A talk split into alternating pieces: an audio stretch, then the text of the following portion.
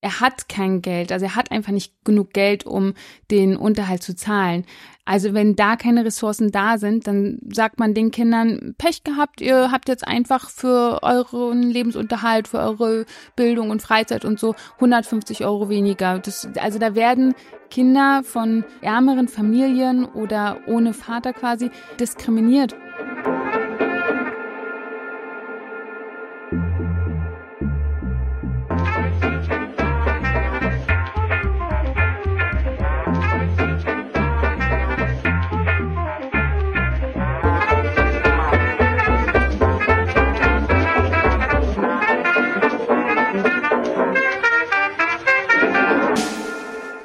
Hi, ihr hört den Lila Podcast. Feminismus für alle, diesmal mit mir, Laura, und mit Lesestoff für den Sommer. Dies hier ist nämlich die erste Ausgabe unseres Lila Büchersommers. Das heißt, in den kommenden Wochen werden wir, die Hosts vom Lila Podcast, euch jeweils ein Buch vorstellen und wir sprechen dafür jeweils auch mit den AutorInnen dieser Bücher. Ich habe heute für euch dabei Solo selbst und ständig, was Alleinerziehende wirklich brauchen, von Anne Dittmann. Anna hat mich zu Hause besucht für das Gespräch und da ging gerade die Petition gegen die Streichung des Elterngeldes für Paare mit einem zu versteuernden Einkommen von über 150.000 Euro jährlich durch die Decke. Vielleicht habt ihr davon ja auch schon in unserem Newsletter gelesen. Seitdem wird viel debattiert, zu Recht, unter anderem auch deshalb, weil etwa die Petition für die Kindergrundsicherung nicht so viel Unterstützung erfahren hat. Ihr hört gleich noch mehr zu den Hintergründen.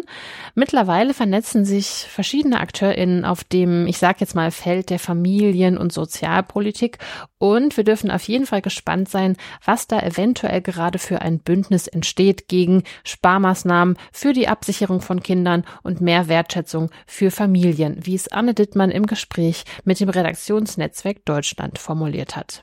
Bleibt auf jeden Fall bis zum Ende dran, denn dann gibt es noch eine kleine Verlosung. Jetzt aber mitten rein. Anne Dittmann zur Elterngelddebatte und zu der Situation von Alleinerziehenden in Deutschland. Anne Dittmann, ganz herzlich willkommen im Lila Podcast. Dankeschön für die Einladung. Ich freue mich sehr.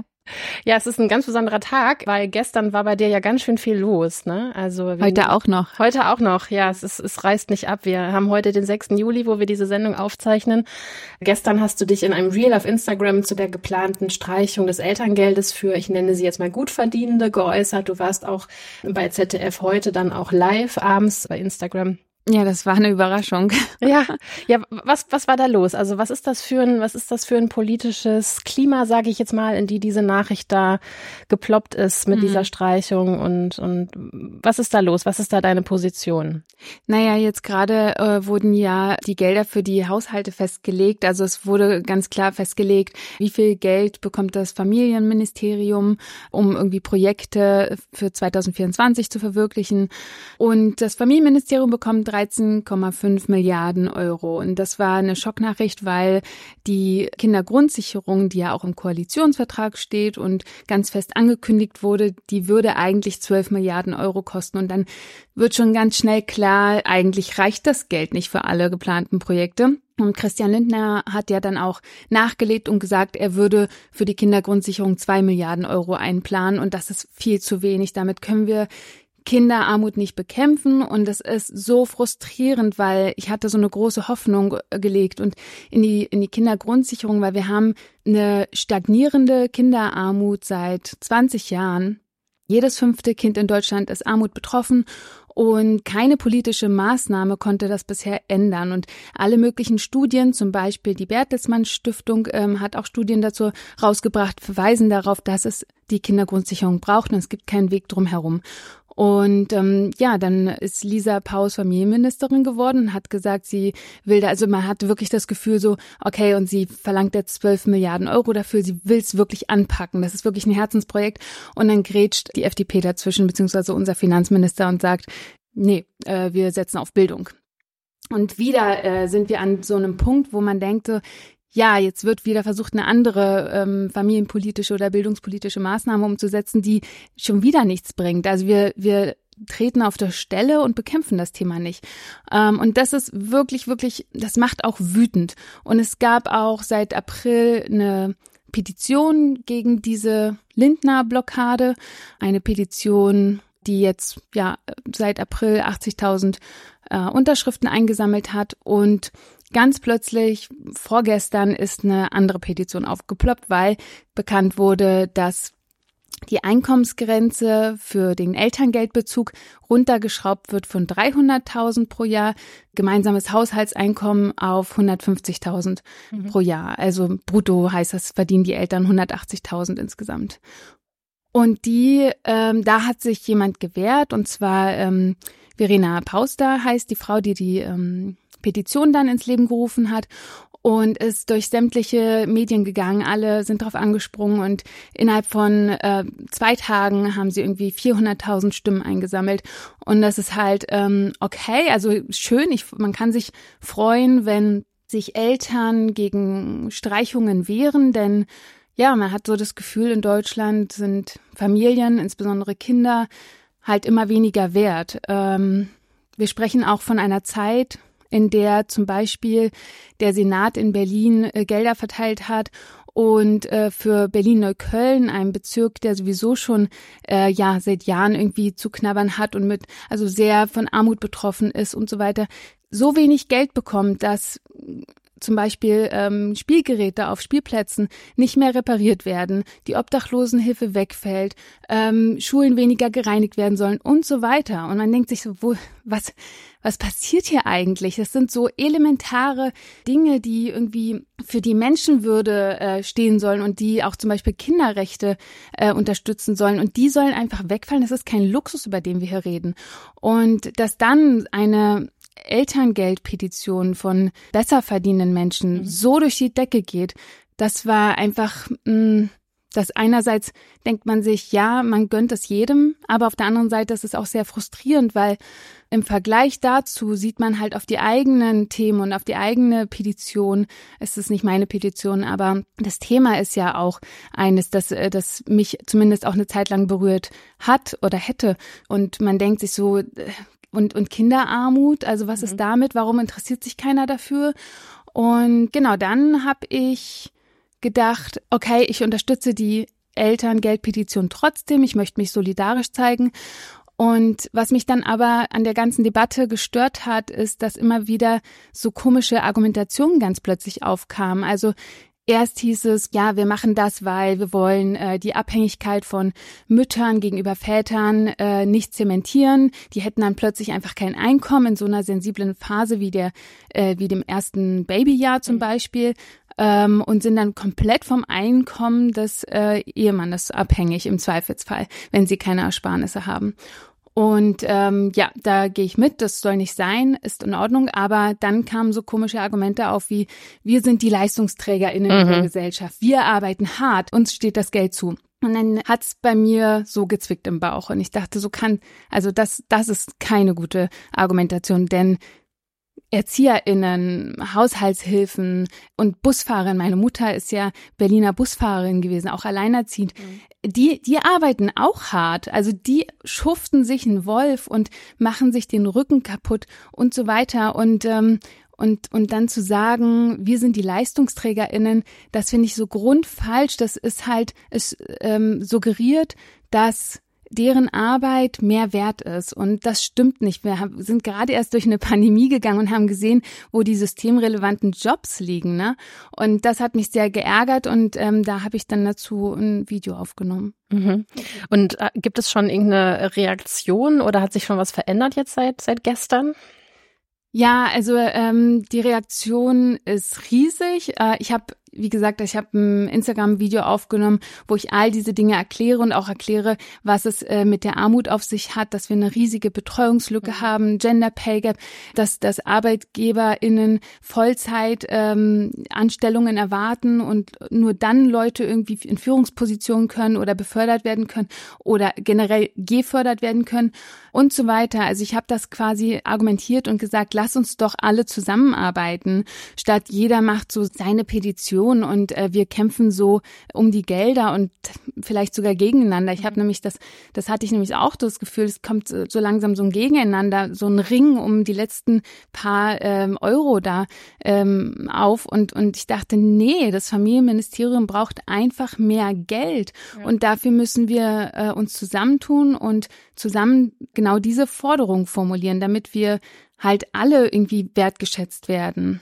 Und ähm, ja, dieses Video, das ich dann da veröffentlicht habe auf Instagram, das wurde jetzt, glaube ich, also keine 24 Stunden später über eine halbe Million Mal gesehen und zigmal, ich kann es gar nicht mehr zählen, geteilt, mhm. geliked und ähm, dann kam äh, das ZDF heute auf mich zu, also diese, der Instagram-Kanal äh, und hat gesagt, willst du in einer halben Stunde ja. ein Insta Live machen und wir diskutieren mit Sandra Runge, die ähm, ja generell eine Anpassung des Elterngeldes äh, an die Inflationsentwicklung ähm, fordert und genau, das habe ich dann gemacht. Ja, und, und dazu ja auch eine Petition gestartet hatte. Ne? Also genau. wir reden quasi über drei äh, Petitionen ja. insgesamt quasi. Und das war auch eine wahnsinnige, äh, äh, wahnsinnig erfolgreiche Petition. Und dann konnten sie das ganze Jahr im Bundestag verteidigen. Aber in dem Moment, kurz bevor die das verteidigen sollten oder vorstellen sollten, äh, haben die ganzen PolitikerInnen schon erfahren, dass es keine Gelder mehr gibt und oh Gott, wurden quasi, also Sandra Runge ne? und Co., ja. genau, die wurden ja. quasi total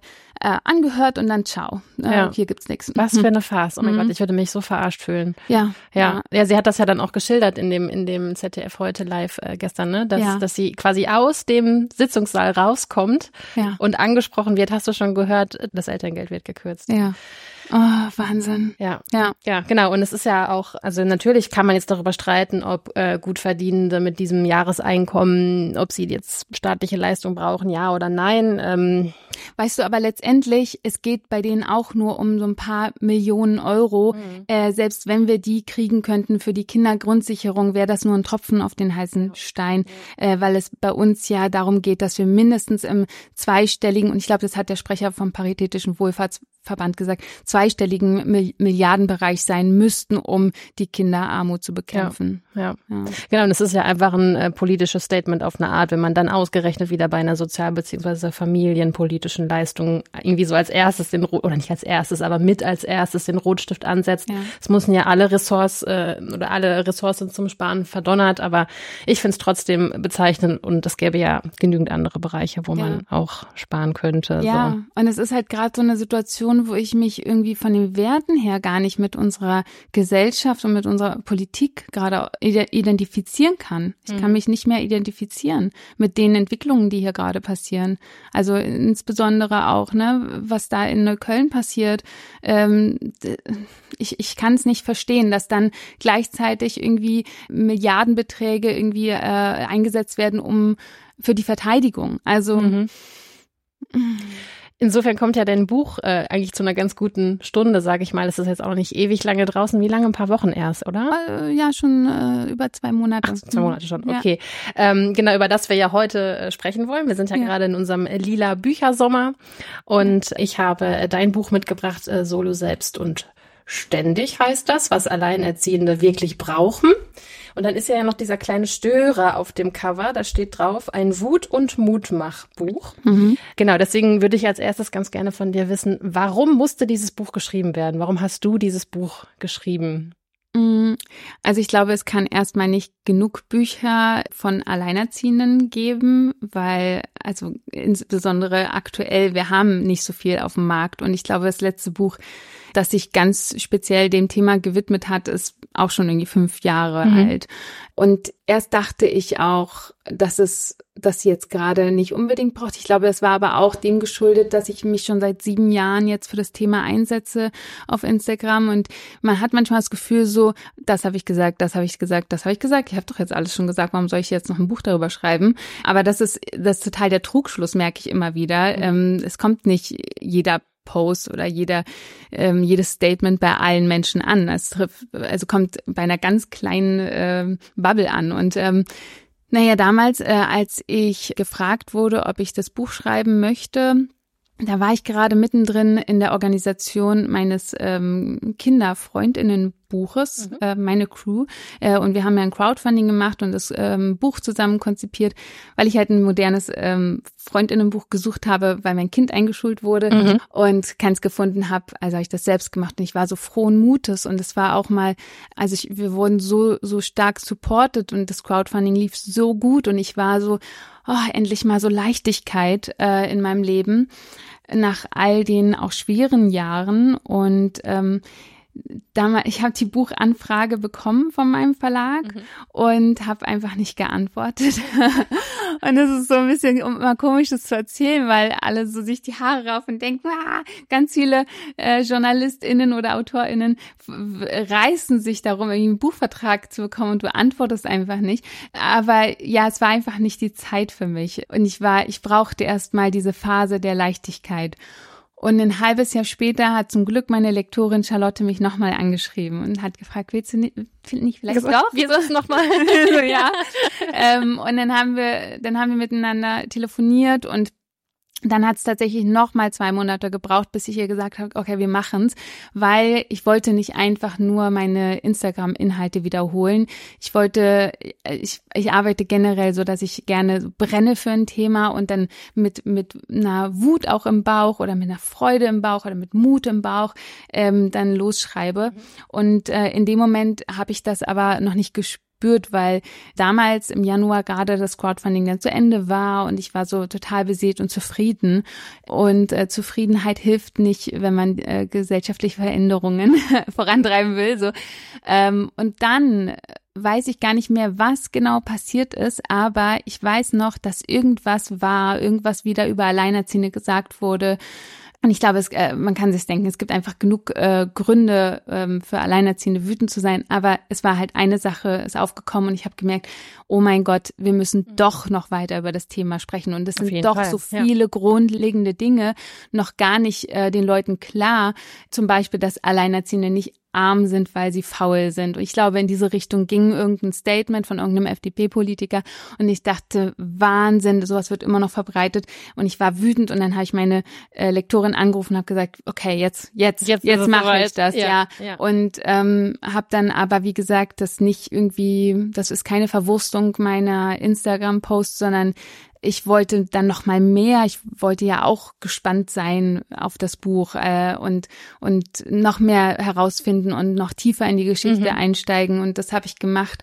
Und ähm, genau, also jetzt äh, bin ich total froh, dass es dieses ja, Buch gibt. Voll. Ich auch im Übrigen. ähm, äh, genau, wir haben ja ein äh, vergleichbares äh, Schicksal, aber wir gehören Schicksal hört sich auch total bescheuert an. Naja, aber wir Lifestyle. gehören halt beide zu dieser, genau, zu dieser Lifestyle-Gruppe der Alleinerziehenden, die sich auf Kosten des Staates ein nices Life machen. Genau. Ja.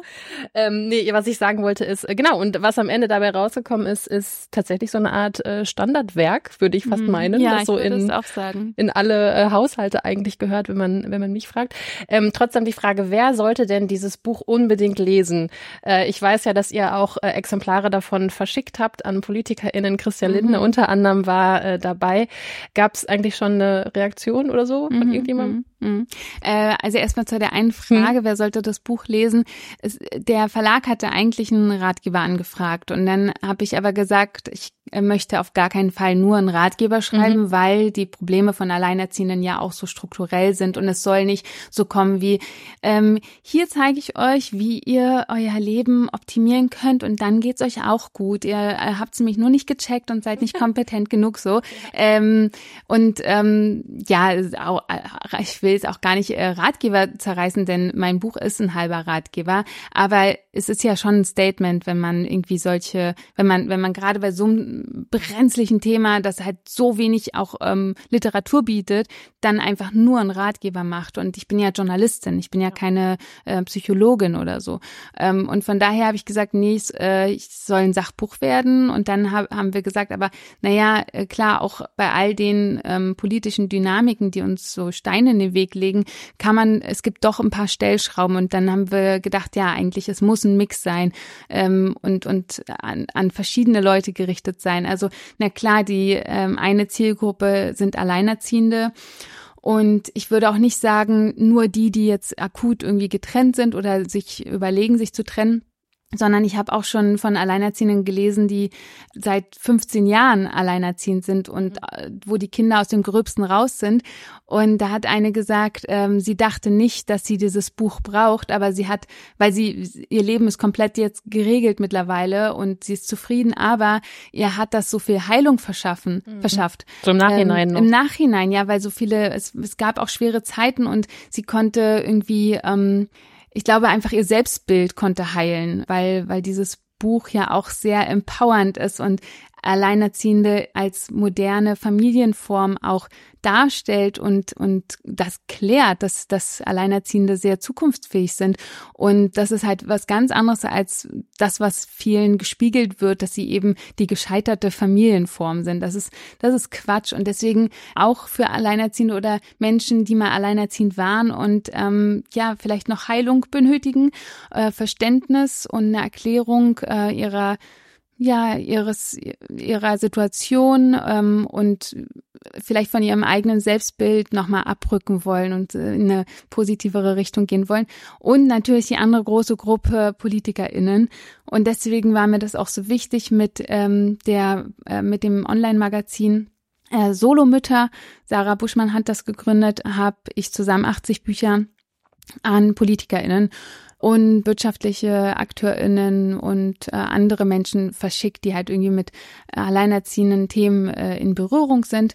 Und genau, ich äh, verwalte quasi die Antworten nicht, aber es gab wohl schon mhm. ein, ein paar Antworten, hat mir Sarah mitgeteilt. Ähm, Dankeschöns und Einladungen zu Gesprächen.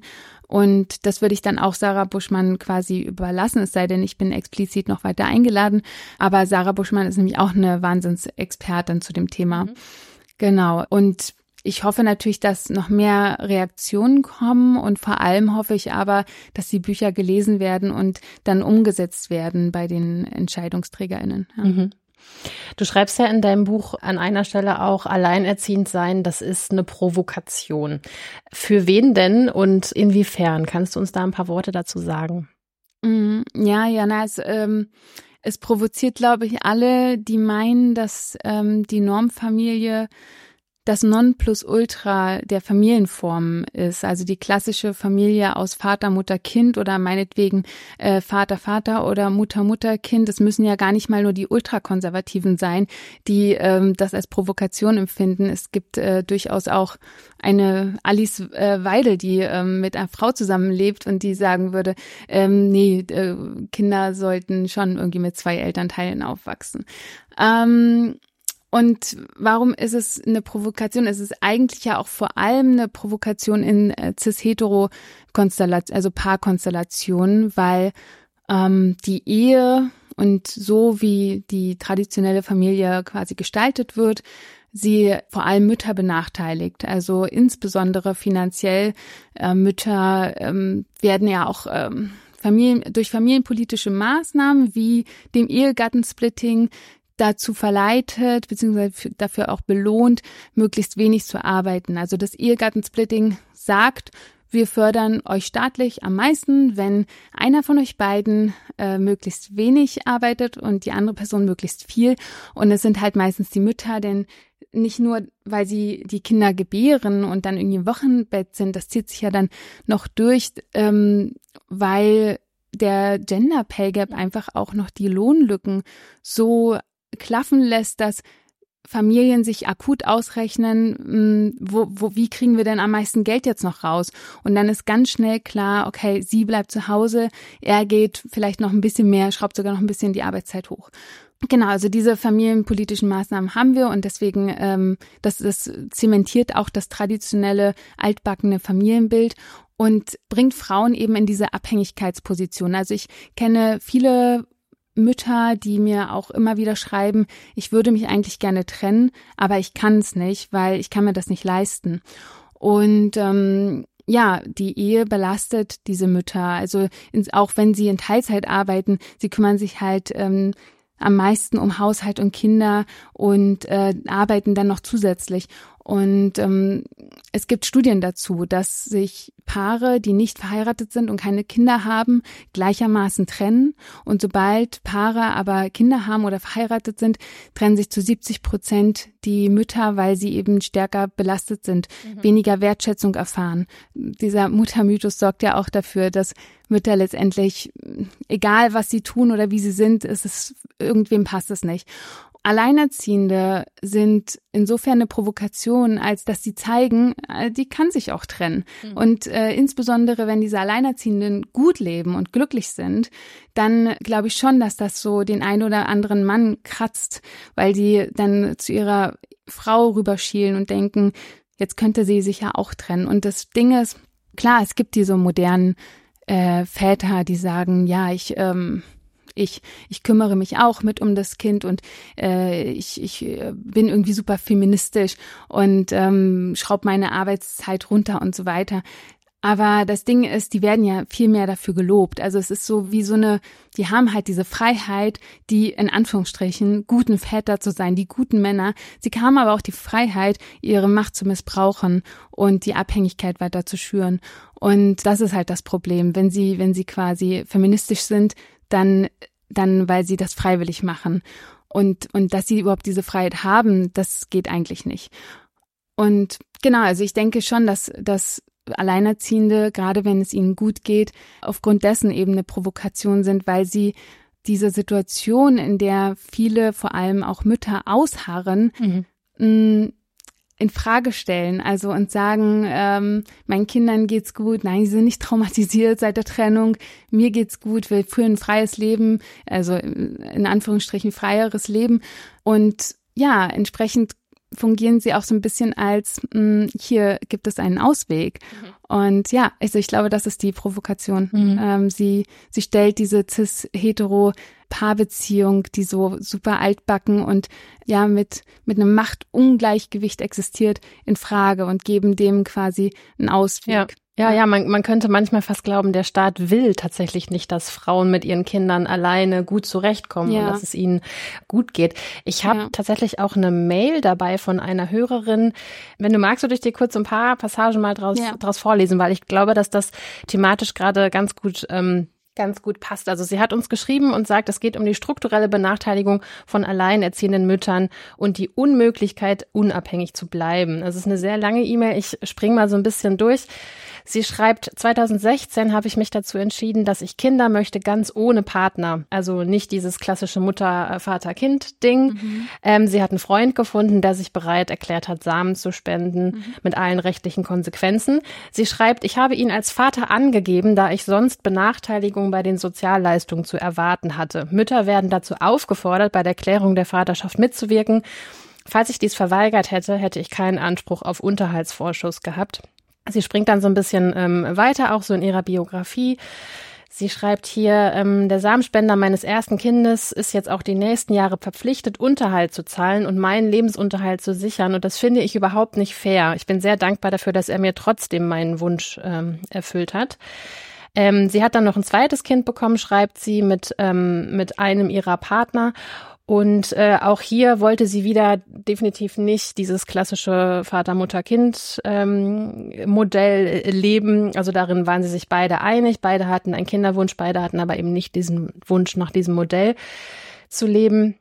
Und sie hat zu diesem Zeitpunkt in einer WG gewohnt mit einer anderen alleinerziehenden Mutter und schreibt hier zum Beispiel, ähm, dass es ihnen wichtig war, dass sie irgendwie zusammen essen und zusammen kochen und so als Gemeinschaft in diesem Haushalt leben. Und prompt galt sie natürlich beim Finanzamt dann nicht mal als Alleinerziehende. Mhm. Das hatte also Auswirkungen auf ihr Elterngeld. Und wenn ich richtig informiert äh, bin, ähm, wenn man jetzt gerade kein Elterngeld bezieht, hat es aber zumindest auch Auswirkungen auf die Steuerklasse zum Beispiel. Also dass man dann nicht mehr, weil man dann in einer Bedarfsgemeinschaft lebt. Mhm und so weiter und so weiter. Also es ist eine, eine sehr lange Mail. Ich schaue mal gerade, ob ich hier hinten noch mir was markiert hatte. Genau, sie schreibt, jetzt ist sie mittlerweile mit ähm, einem Partner zusammengezogen. Sie schreibt, dieser Mann hat quasi mit meinen Kindern eigentlich nichts zu tun. Und für sie bedeutet das, dass sie, dass sie jetzt zusammengezogen sind, eigentlich nur einen finanziellen Nachteil. Ja, also mhm. sie schreibt, sie muss mehr Steuern zahlen, weil sie jetzt nicht mehr als alleinerziehend gilt. Mhm. Sie bekommt keinen Kindergeldzuschlag mehr, äh, muss die Kita-Kosten alleine tragen und sie schreibt, sie möchte eigentlich weiterhin wirtschaftlich von ihrem Partner unabhängig leben. Also sie schreibt wirtschaftlich getrennt leben, genau. Und es ist ihr wichtig, dass sie unabhängig bleibt.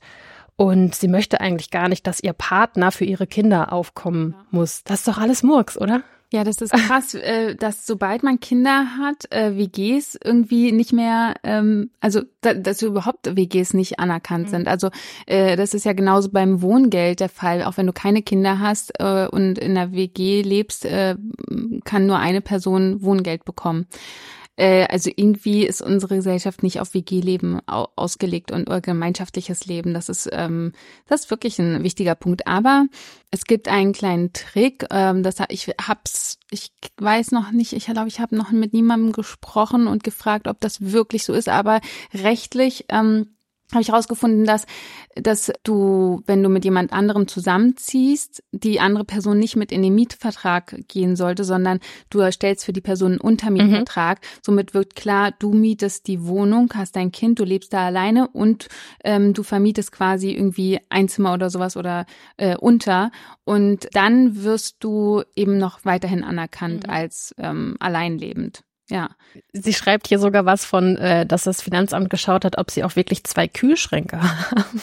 Ach echt? Ja. Das habe ich schon mal gehört. Also sie sind ja. vorbeigekommen und haben geguckt. Das, also das hat sie jetzt nicht geschrieben, ob sie vorbeigekommen sind, aber sie, sie hat halt erwähnt, dass es irgendwie sehr wichtig war, wie viele Kühlschränke sie denn nur haben, weil ja, äh, okay, äh, ein gemeinsamer Kühlschrank halt auf eine Bedarfsgemeinschaft hindeutet. Ja, und, also das würde ja. ich aber angeben. Ja klar, wir haben verschiedene äh, Kühlschränke ja. und wenn dann jemand vorbeikommt, ich glaube, du bist nicht verpflichtet, die ganz spontan reinzulassen, dann können die einen Termin machen mhm. und dann kaufst du dir halt so einen kleinen Mini-Bar-Kühlschrank und sagst, ja, die andere Person weiß ich auch nicht. Die ja. hat halt irgendwie, die braucht das halt nur, ja, keine Ahnung, ja. ja, ja. ja das so. ist, das ist absurd, absurd. Ja. Ähm, du trägst ja auch in deinem Buch noch mehr ähm, von dieser ähm, strukturellen Ungleichbehandlung ähm, zusammen. Wenn wir uns jetzt mal vielleicht exemplarisch zwei rausgreifen würden, zum Beispiel Thema Unterhaltsvorschuss oder Thema Steuerungerechtigkeit, kannst du uns da nochmal mitnehmen und uns erklären, was es damit auf sich mhm. hat? Ja, beim Unterhaltsvorschuss ist halt das Problem, ähm, also sobald du Unterhaltsvorschuss bekommst, wird das Kindergeld, äh, das volle Kindergeld angerechnet, während wenn du keinen Unterhaltsvorschuss bekommst und dann entsprechend äh, den Unterhalt von dem Ex-Partner oder Ex-Partnerin oder so bekommst, dann wird nur das halbe Kindergeld angerechnet, weil bei der anderen Person, also behältst ja auch das äh, gesamte Kindergeld und bekommst ja dann letztendlich äh, den Rest ähm, Unterhalt von dem Partner. Äh, aber da wird nur das halbe Kindergeld angerechnet, weil gesagt wird, naja, das andere ist ja dann ähm, für die Person zum, um sich um das Kind zu kümmern. Und beim Unterhaltsvorschuss wird das komplett angerechnet. Ob, also und, das, und es ist und es macht keinen Sinn. Es macht einfach keinen Sinn. Entsprechend, also man kann das ja auch unterm Strich beleuchten. Äh, bei einem Mindestunterhalt äh, von irgendwie, jetzt ist er aber gestiegen, ähm, 250 Euro und du hast halt noch zusätzlich das Kindergeld. Oh, ich, ich, es steht in meinem Buch, ich kann es gerade nicht ausrechnen. Jedenfalls sind 150, das Kind hat unterm Strich 150 Euro weniger zur Verfügung, wenn es keinen Vater gibt, der irgendwie Unterhalt zahlen mhm. könnte. Also wenn die, oder, oder keine Mutter, wenn ein Elternteil und Kinder ähm, Unterhaltsvorschuss beantragt, dann hat das Kind unterm Strich, also ich glaube beim Unterhaltsvorschuss irgendwie 375 Euro, ich habe es nicht mehr genau im Kopf, mhm. und ähm, beim Mindestunterhalt äh, 525 Euro zur Verfügung. Bei beiden Elternteilen äh, zusammengerechnet. Also da, da es, es liegt irgendwie so auf der Hand, dass da diskriminiert wird und dass äh, die Rechnung total problematisch ist. Und die ist ja auch nicht so eingeführt worden. Also ich, äh, wenn ich mich recht erinnere, wurde die 2008 geändert. Also da wurde das geändert, dass der volle, das volle Kindergeld angerechnet wird beim Unterhaltsvorschuss. Und damals haben auch ähm, vor allem Mütter und ähm, der Verband alleinerziehender Väter und Mütter dagegen protestiert, aber wurden halt nicht genug gehört. Mhm. Ja, das ist so krass, weil ich meine, wenn sich ein Vater nicht, oder es sind halt meistens Väter, ich bleibe jetzt mal dabei, wenn sich ein Vater beschließt, ich möchte mich nicht um mein Kind kümmern oder er hat kein Geld, also er hat einfach nicht genug Geld, um den Unterhalt zu zahlen. Also wenn da keine Ressourcen da sind, dann sagt man den Kindern, Pech gehabt, ihr habt jetzt einfach für euren Lebensunterhalt, für eure Bildung und Freizeit und so 150 Euro weniger. Das, also da werden Kinder von ärmeren Familien oder ohne Vater quasi diskriminiert gegenüber Kinder, wo sich der Vater kümmert und mehr Geld hat und mhm. den Unterhalt mhm. zahlen kann. Und ähm, ja, dann genau noch das Thema, wenn man äh, Solomutter bei Choice ist, dann bekommt man gar keinen Unterhaltsvorschuss. Und das ist so patriarchal, dass der Staat quasi sagt, äh, wenn, wenn kein Vater da ist, nicht angegeben ist. Und ich meine, wir stellen ja die Möglichkeit der Samenbanken zur Verfügung mhm. gleichzeitig. Aber wenn du das wählst und es keinen Vater gibt in der Geburtsurkunde, Pech gehabt, wir kommen nicht dafür aus auf. Und da denke ich mir, müssen wir halt umdenken. Wir müssen müssen doch denken, wir als, als Gesellschaft, als Staat wollen doch alle Kinder mhm. schützen und wie kleine Pflänzchen wachsen und gedeihen lassen, denn die sind unsere Zukunft. Egal, was mit ihren Eltern ist, äh, woher die kommen und wie viele Eltern die haben. Und ähm, das, das verstehe ich da nicht, dass man sagt, nee, die Verantwortung schieben wir komplett auf die Eltern ab und wenn es keinen Vater gibt, dann äh, hat das Kind halt geringere Chancen. Also werden wieder Mütter komplett von, also vor allem Mütter, Eltern voneinander abhängig gemacht. Und ich denke mir da auch manchmal, es gibt so viele Streits wegen Unterhalt. Und also was ich mir, was ich bisher so höre, es geht, es geht meistens einfach ums Geld, dass es zu wenig Geld gibt, dass dann der Unterhaltsvorschuss bewirkt, dass man weniger hat. Dann ist man sauer auf den Ex. Warum kann der nicht mehr arbeiten und so weiter. Also Eltern, äh, es gibt so viele Konflikte, die werden geschürt, ja. weil Eltern wenig Geld haben und auch weil, wenn sie sich trennen, einfach automatisch und natürlich eine Ressourcenverknappung entsteht, weil plötzlich zwei Wohnungen statt einer finanziert werden müssen und zwei Leben und so weiter. Und äh, dass der Staat die Eltern damit mit diesem Problem alleine lässt und auch die Kinder, das finde ich so krass. Also, dass, dass da nicht gesagt wird, nee, wenn eine Trennung, wenn, wenn ihr euch trennt und wir schaffen ja auch mit der Scheidung die Möglichkeit und wir sind als äh, moderne Dem Demokratie offen dafür, dann wollen wir euch natürlich unterstützen und diese Ressourcenverknappung, die da passiert, auffangen. Mhm. Ähm, also das würde ich mir wünschen. Dann denke ich mir manchmal, Wäre das nicht besser, wenn, wenn wir einfach, wenn es diesen Kindesunterhalt nicht geben würde, wenn Väter keinen Unterhalt mehr zahlen müssten, wir frei von diesen Geldkonflikten ähm, äh, wären und Kinder einfach diese ordentliche, dicke Kindergrundsicherung Ja, also hätten. wenn die so einen Wert an sich hätten, ja, ja. Ne, der uns so, gesellschaftlich was bedeutet. Genau, ja. dass Eltern nicht mehr um die Ressourcen kämpfen müssen, sondern so äh, diese Last von und dieser Konflikt von ihnen genommen wird und sie sagen können, unser Kind, unserem Kind geht's gut, das ist finanziell abgesichert und jetzt kümmern wir uns um die wichtigen Themen, wer betreut wie. Ja.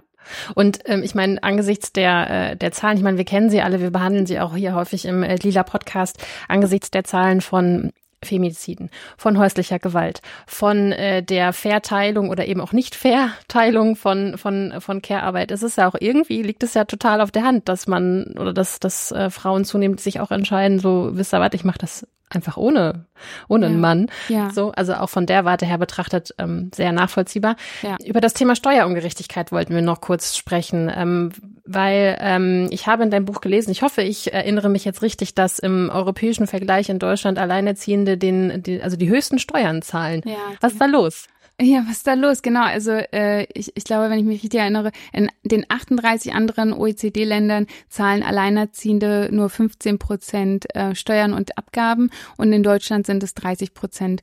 Und ähm, das ist krass. Also Einerseits, also Alleinerziehende arbeiten mehr als, als Mütter in Paarbeziehungen. Ähm, Alleinerziehende arbeiten im Durchschnitt 30 Stunden pro Woche, Mütter in Paarbeziehungen äh, um die 25 oder 26.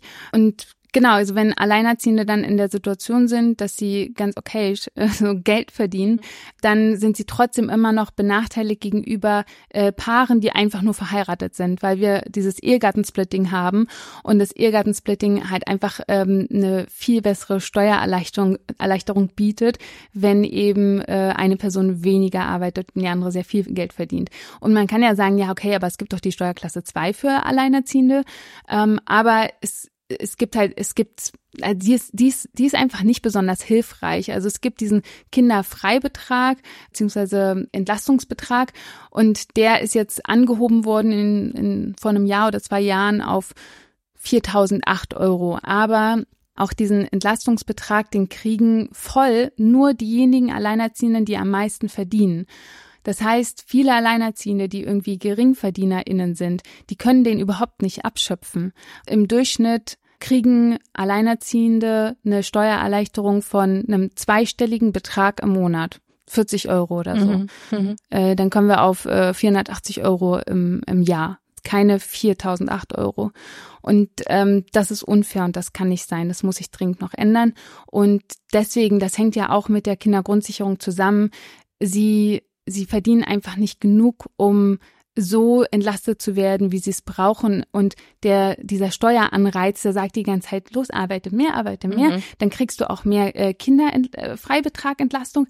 Äh, ähm, aber wir haben so so eine schwierige Betreuungssituation in Deutschland. Es fehlen in diesem Jahr allein 380.000 Betreuungsplätze.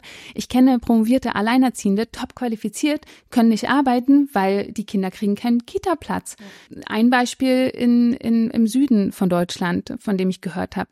Und das ist halt auch ein großes Problem. Dann eben auch noch, dass viele Alleinerziehende es nicht schaffen, Vollzeit zu arbeiten. Nun könnte man sagen, ja, aber alleinerziehende Väter, die arbeiten ja meistens auch Vollzeit. Aber alleinerziehende Väter betreuen Kinder eher ab sechs Jahren. Mhm. Und ähm, alleinerziehende Mütter haben dann eher die, kind die jüngeren Kinder, ab null quasi.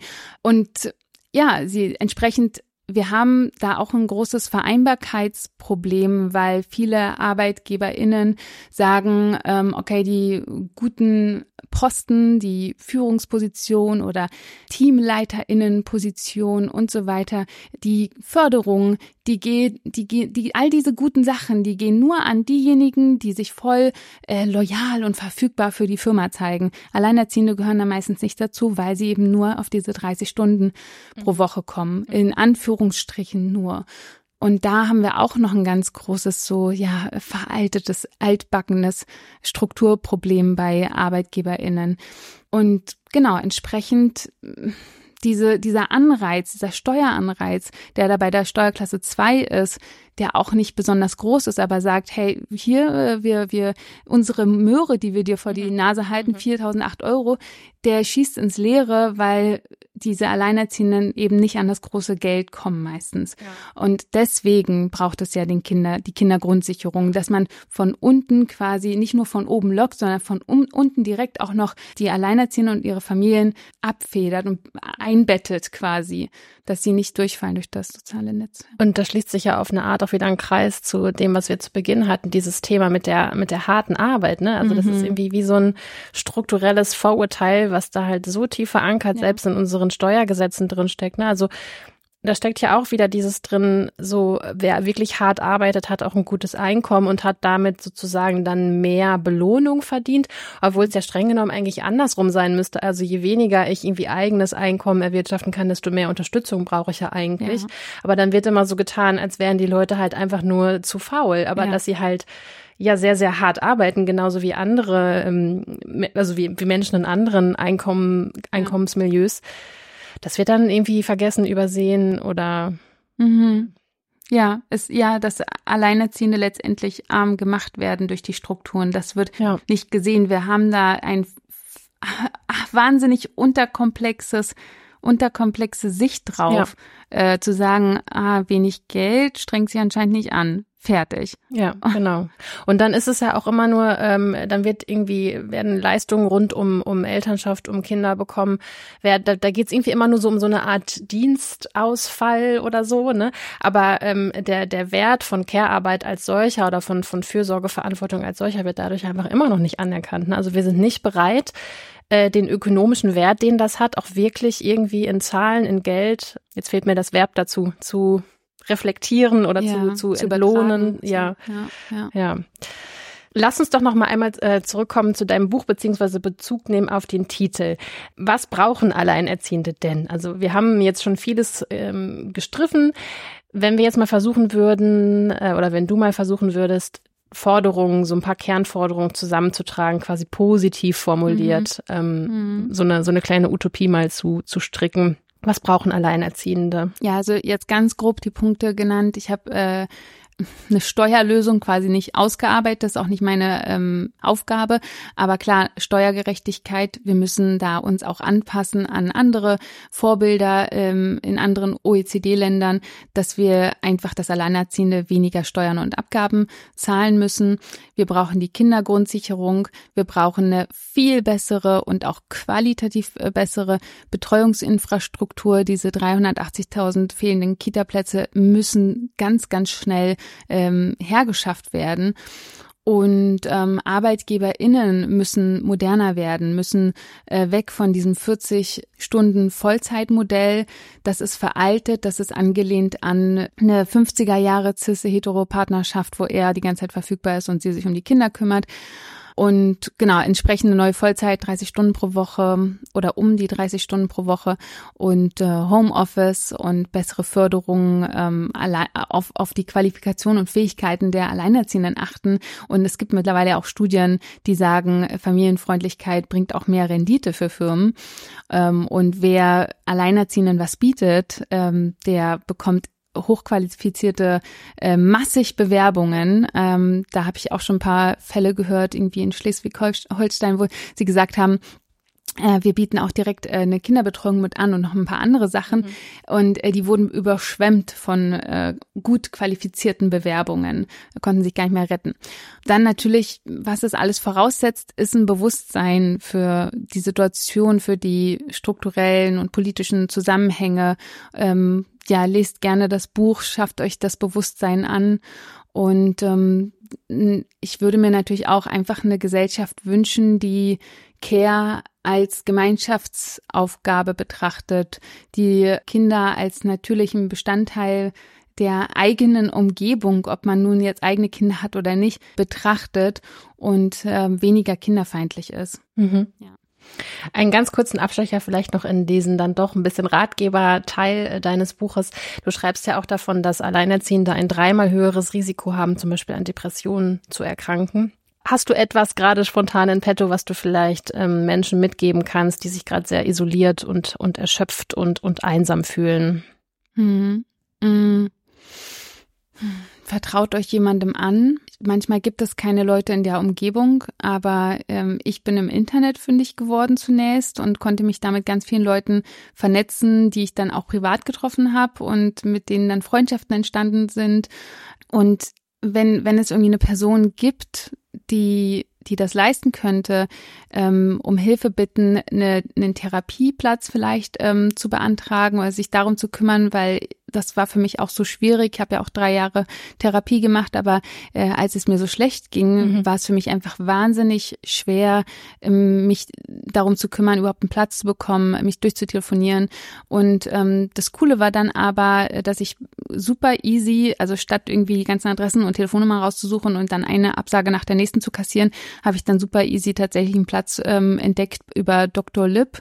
Und es gibt auch mh, mm, also die Plattform, das ne, klang jetzt ne, gerade ein bisschen wie Dr. Lip, Herr Dr. Lip, der Dok ist nicht gemeint, sondern äh, wie heißt genau. es? Doc doch, doch, du hast es Doc, völlig richtig ja. ausgesprochen. Ich dachte nur gerade, wenn man das jetzt hört, könnte man und das nicht kennt, könnte ja. man denken, wer ist dieser Dr. Lip? das ist genau, das ist eine Internetseite und da kann man ähm, ganz ja, relativ easy so in der eigenen Umgebung ähm, die nächsten freien Termine mhm. bei allen möglichen ähm, ja, Ärztinnen und, und äh, PsychiaterInnen und so weiter ähm, finden. Und dann äh, wurde mir tatsächlich auch äh, ein Bezirk weiter nächste Woche Dienstag ja. was vorgeschlagen. Das war dann so die erste Sprechstunde. Ähm, genau, äh, also das vielleicht versuchen, das war für mich irgendwie so ein äh, Game Changer. Anders wäre ich überhaupt nicht an sowas gekommen. Und ähm, ja, auch nochmal sich bewusst machen, ähm, man braucht bei all der Anspannung und, und alleinerziehende Leben den ganzen Tag äh, meistens in Anspannung, Anspannung, äh, Sorgen machen, Dinge planen, äh, die Kinder begleiten, äh, im Job nicht versagen und so ja. weiter. Man braucht Entspannungsphasen auch. Und ähm, was sicherlich auch hilft, ist, sich irgendwie mit anderen Eltern zusammenzutun. Und die müssen nicht die Best Friends sein, aber schauen, dass man die Kinder ähm, auch wechselseitig betreut, sodass die jeweils andere Partei dann einfach auch mal ähm, was anderes tun kann. Und mir persönlich hilft Bewegung sehr. Und ähm, man, man sagt ja auch, dass äh, ja, dass, dass Bewegung eben den Stress abbaut und ich mache viel Sport. Ich gehe dann aber auch manchmal spazieren, wenn ich gar keinen Bock habe auf Sport. Aber ich weiß so rausgehen, auch wenn man, manchmal ist es tatsächlich so, dass ich irgendwie denke, oh nee, heute einfach einmuscheln und dann fühlt sich das auch gut an. Aber wenn sich das ähm, Einmuscheln zu Hause im Bett eigentlich nur wie ein Aushalten anfühlt, dann mhm. vielleicht doch mal rausgehen und schauen, wo ist vielleicht das nächste Ufer oder wo kann man Wasser sehen oder so oder wo kann man äh, in den Wald gehen oder so.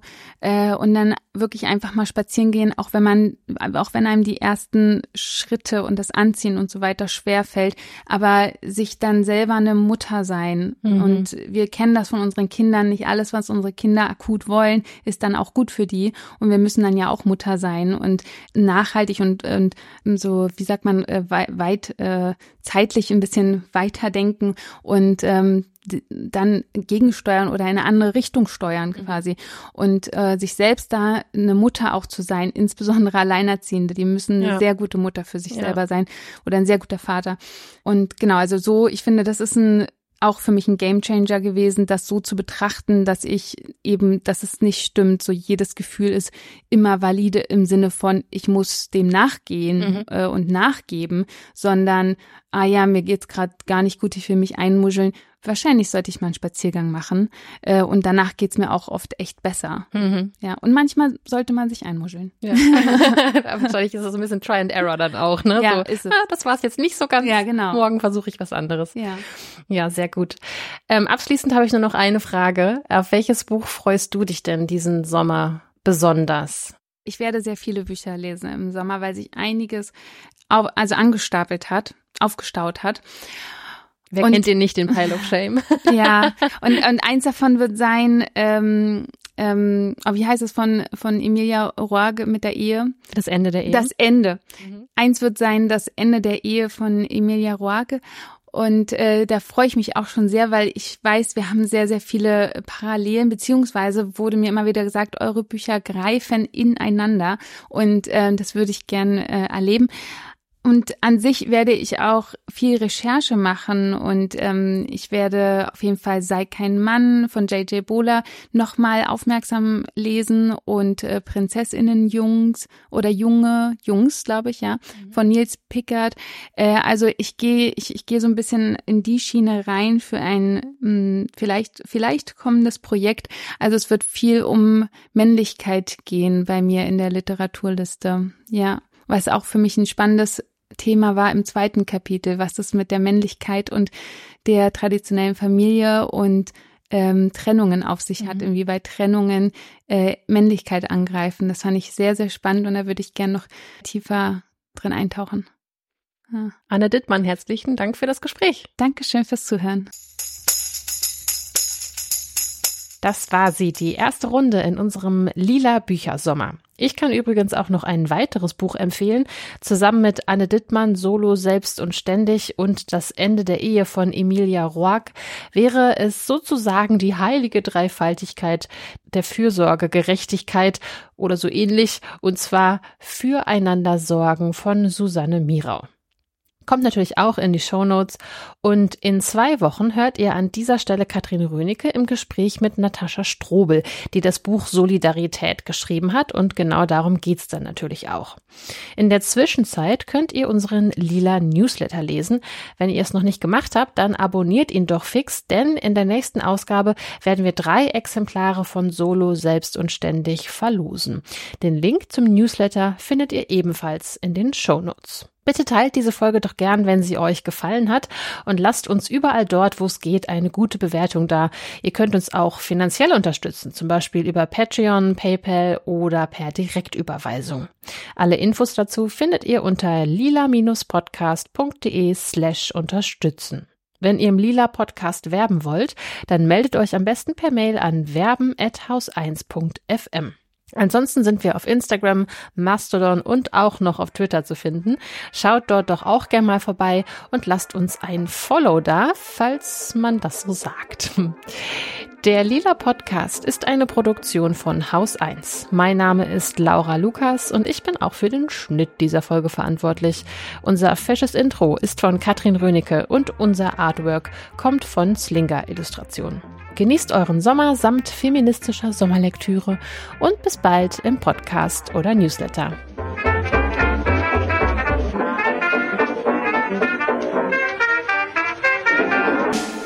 Ciao.